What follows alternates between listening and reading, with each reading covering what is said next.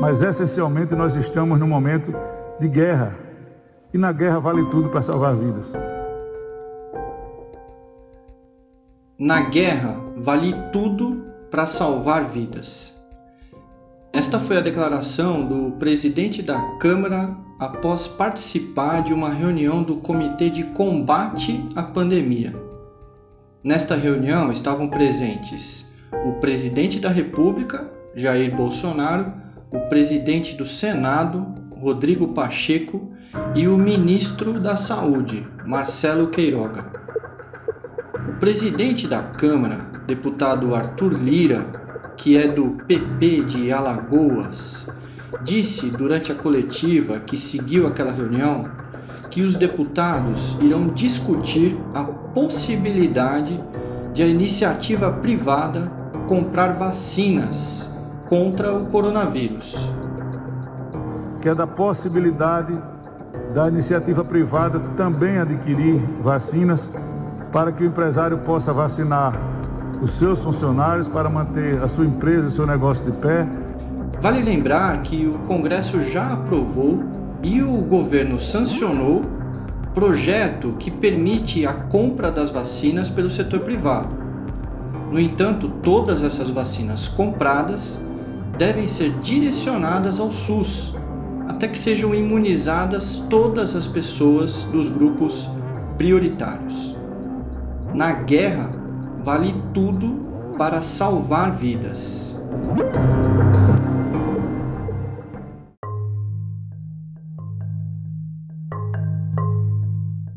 Este é o Ponto Focal o podcast sobre gestão, estratégia e economia para negócios. Neste episódio, o impacto do ambiente legal e político no ambiente de negócios.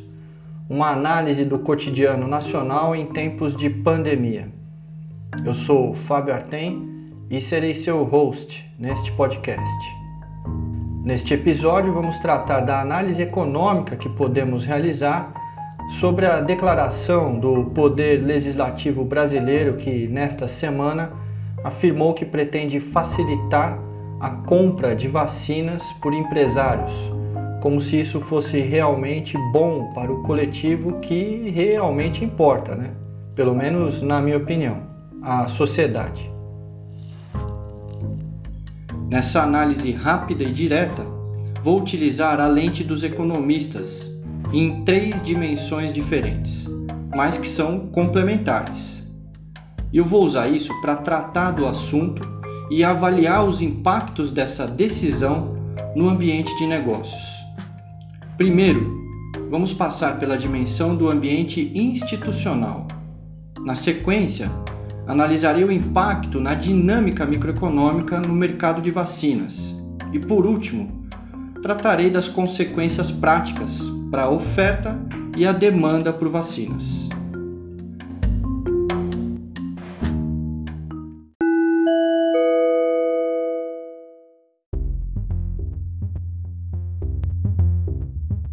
Normalmente, o gerenciamento de qualquer negócio deve se iniciar pela leitura adequada e precisa do que nós, em administração e gestão de negócios, chamamos de ambiente organizacional. O ambiente organizacional inclui todos os elementos que existem fora das fronteiras da organização e que possuem potencial para afetá-la. A camada mais externa desse ambiente é o chamado ambiente geral. Nessa camada existem dimensões como a internacional, a tecnológica, a sociocultural, a econômica e aquela que nos interessa para a análise de hoje, que é a legal e política, que por sua vez inclui as leis e normas dos governos, tanto no nível federal quanto estadual e local, assim como as atividades políticas desses governos e como estas podem influenciar o comportamento da empresa. Os economistas chamam esse ambiente, que os administradores chamam de legal e político, de ambiente institucional. Eu acho mais legal essa definição. Na verdade, o ambiente institucional dos economistas se refere ao conjunto de regras que regem o funcionamento dos mercados em um país ou em uma região. Enquanto um ambiente institucional de boa qualidade seria aquele então no qual as regras facilitam as interações entre os agentes privados e impedem que os governantes se apropriem da riqueza produzida pela sociedade. Quer dizer, facilita o livre mercado e impede a corrupção. Nessa dimensão, quando o poder legislativo, quer dizer, o Congresso, neste caso, aparentemente com o apoio do poder executivo, quer dizer, o presidente da República, buscam interferir para mudar e ajustar uma lei, permitindo que as empresas privadas comprem vacinas para imunizar seus próprios funcionários, isso transmite um sinal para o mercado. Neste sinal, a mensagem é interpretada da seguinte forma: as regras do jogo mudaram de novo. E isso por si só é ruim. Nenhum gestor ou gestora gosta quando as regras do jogo mudam, principalmente no meio do jogo, né? Diga-se de passagem, isso tem ocorrido frequentemente durante essa pandemia. Mudança de regras alteram as premissas do jogo e exigem movimentos de adaptação. Às vezes, a mudança é para o bem, às vezes, nem tanto assim.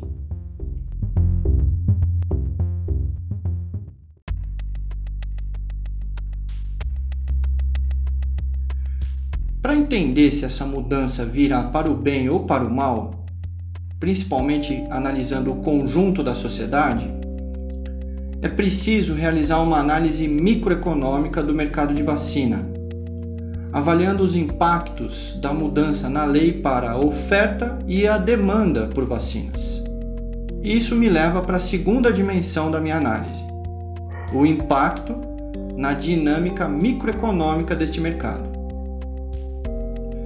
Considerando que atualmente este mercado encontra-se em relativo equilíbrio com os laboratórios farmacêuticos vendendo vacinas e os governos comprando, que impacto na dinâmica de equilíbrio seria gerado pela inserção de novos compradores? Vamos lá, gente. A gente não precisa ser formado em economia para entender que quando tem mais gente perseguindo, querendo comprar um determinado produto, o preço por esse produto irá subir, né? Os economistas chamam isso de excesso de demanda. E nesses casos, é mais lucrativo para as empresas vender os seus produtos um pouco mais caro do que o preço de equilíbrio. É isso que irá acontecer na prática. O argumento do deputado presidente da Câmara é que o governo brasileiro já tem uma série de contratos firmados e que isso não irá impactar os preços. É verdade, mas isso pode impactar o prazo das entregas. Afinal, o noticiário tem demonstrado que os laboratórios já estão com certa dificuldade de cumprir as suas entregas contratadas, não é mesmo? Quer dizer, não é como se houvesse excesso de estoque de vacinas enquanto os governos cruzam os braços e demoram para decidir se compram ou não a vacina. Se uma empresa disposta a pagar mais caro pela vacina pedir por uma entrega mais urgente, é muito mais fácil que ela consiga isso do que o governo que contratou a entrega por um valor inferior, você não acha? Assim, ganha a vacina primeiro quem pode pagar mais caro por ela.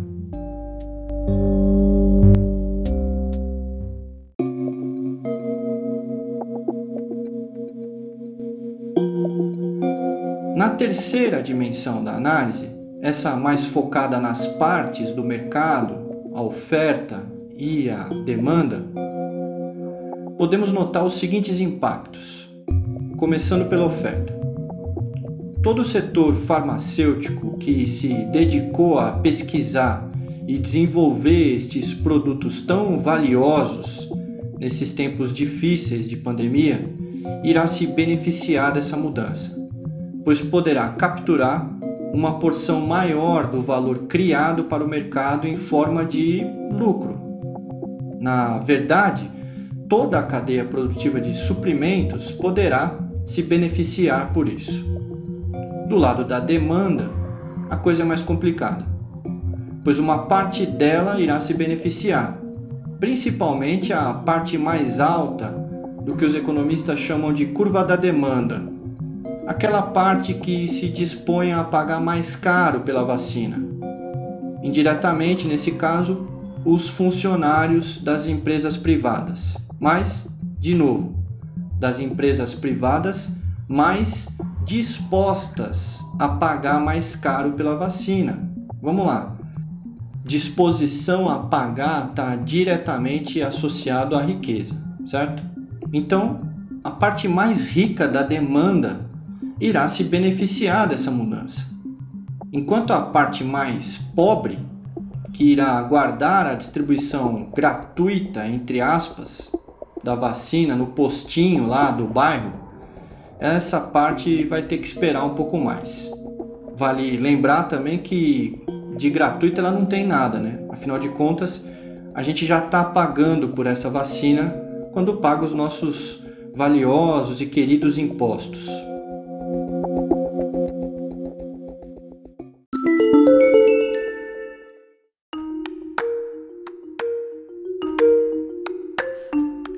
No fim, a mudança proposta na lei irá mais provavelmente atrasar a vacinação e, consequentemente, atrasar também a abertura dos mercados e a livre movimentação da sociedade do que o contrário, do que acelerar.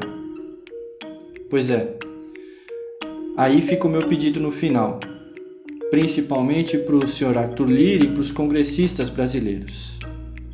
Na guerra, vale tudo para salvar vidas, inclusive pensar nos desdobramentos econômicos das suas decisões para a sociedade brasileira que os elegeu.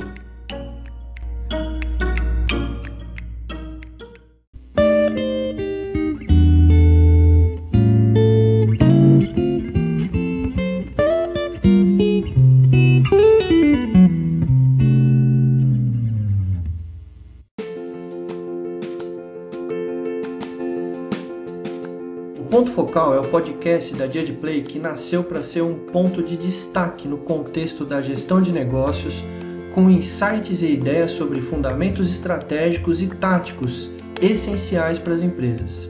Então, diz aí pra gente, o que, que você achou deste episódio? Conta aí, eu sou o arroba nas redes sociais. O Ponto Focal fica por aqui. Este podcast é uma produção amadora da Dia de Training, editado e apresentado por mim, Fábio Artem. Até a próxima, internet!